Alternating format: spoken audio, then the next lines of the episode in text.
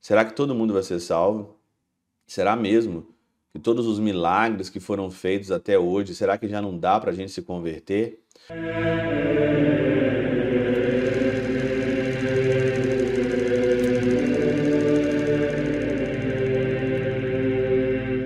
Do Pai, do Filho e do Espírito Santo. Amém. Olá, meus queridos amigos, meus queridos irmãos, nos encontramos mais uma vez aqui no nosso Teós, Iva de Coriés, o Percor Maria, nesse dia 18 aqui de julho de 2023. Nós estamos na 15ª semana do tempo comum nessa terça-feira. O evangelho de hoje, de Mateus 11, 20 a 24, ele nos fala aqui sobre duas cidades, né, praticamente, né?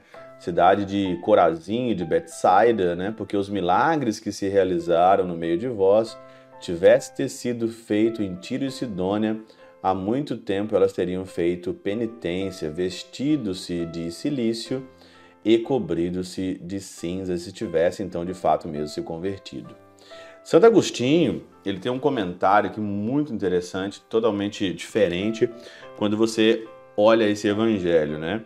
Diz aqui: Certo debatedor católico não desprezível expõe essa passagem do Evangelho dizendo que o Senhor sabia de antemão que os habitantes de Tiro e Sidônia se afastariam da fé depois de crerem por causa dos milagres feitos diante dele. Então, movido pela misericórdia, não quis fazer milagres nessas cidades para que não ficassem sujeitas a castigo maiores abandonando a fé que receberiam do que se jamais tivesse recebido. Isso daqui é uma interpretação, assim, é, muito bonita e dá para você entender muita coisa, né? Por que, que não acontece milagres em certos lugares? Porque quando você recebe um milagre, você fica devendo a Deus. E quando você sofre, é Deus que fica devendo a você. É uma das frases clássicas para nós então interpretarmos o sofrimento. Se eu recebo muito milagre, então eu fico devendo a Deus. A quem muito foi dado, a muito também será cobrado. É preferível você se unir à cruz de Cristo, é preferível você fazer penitência, é preferível você aqui é, é, se submeter debaixo do jugo do Senhor, como diz em Mateus no capítulo 11, né? É, aprender de mim, que sou manso e humilde de coração, e encontrareis em mim descanso, né? É preferível você ir para o lado do sofrimento, se unir à cruz de Cristo e não desejar milagres, vamos dizer assim, para que depois então você não é, fique de fato mesmo sobre o jugo do, da prestação de contas. Tá claro aqui, movido pela misericórdia. Ele não quis fazer milagres para que depois eles tivessem então que abandonar então a fé e tivessem então ali recebido castigos ainda maiores.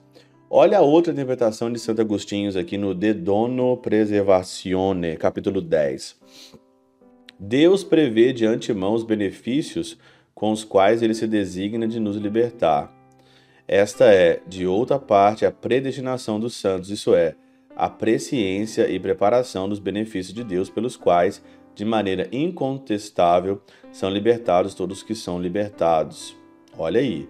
Aos demais, por outro lado, não resta outra coisa senão serem abandonados no bloco da perdição, onde foram abandonados os de Tiro e Sidônia, que também poderiam crer se tivessem visto tantos sinais de Cristo. Mas o dom de crer não lhe foi dado e foi-lhe negado o de onde crer. Dito fica claro que alguns possuem naturalmente a própria inteligência um dom de compreensão pelo qual são movidos à fé. Se ouvirem palavras ou estiverem diante de sinais consoantes com o seu discernimento, e no entanto, se não forem de acordo com o juízo mais alto de Deus, separados uma massa destinada à perdição pela predestinação da graça, nem mesmo os ditos e feitos divinos pelos quais poderiam crer serão acolhidos por ele, caso sejam ouvidos ou vistos. É a mesma coisa, jogar de fato mesmo pérola aos porcos. A esperança da conversão de todos os povos, ela é certa, mas vamos dizer aqui plenamente a verdade. Todo mundo vai ser salvo? Todo mundo vai ser salvo? Será que todo mundo vai ser salvo? Será mesmo que todos os milagres que foram feitos até hoje, será que já não dá para a gente se converter? Se você olhar os milagres de Fátima, Se você olhar os milagres de Nossa Senhora no Brasil, os milagres de Nossa Senhora Aparecida, se você olhar os milagres de Nossa é, de do México, de se você olhar ali, né, Guadalupe, por exemplo, será que já não era para a gente se converter? Será que já não era para a gente cair a ficha? E quantos milagres são desprezados? Quantas manifestações que Deus fez nessa geração que as pessoas não tomam vergonha na cara e não mudam. Então por quê? Por que então almejar mais milagres, mais milagres? Não é já suficiente todos os milagres eucarísticos para a gente se converter? Não é suficiente já Tiro e Sidônia, que é você, que sou eu? Será que a gente precisa de mais sinais ainda para a gente se submeter ao jugo de Deus? Para nós seguirmos ao Senhor, seguir as pegadas de Jesus Cristo?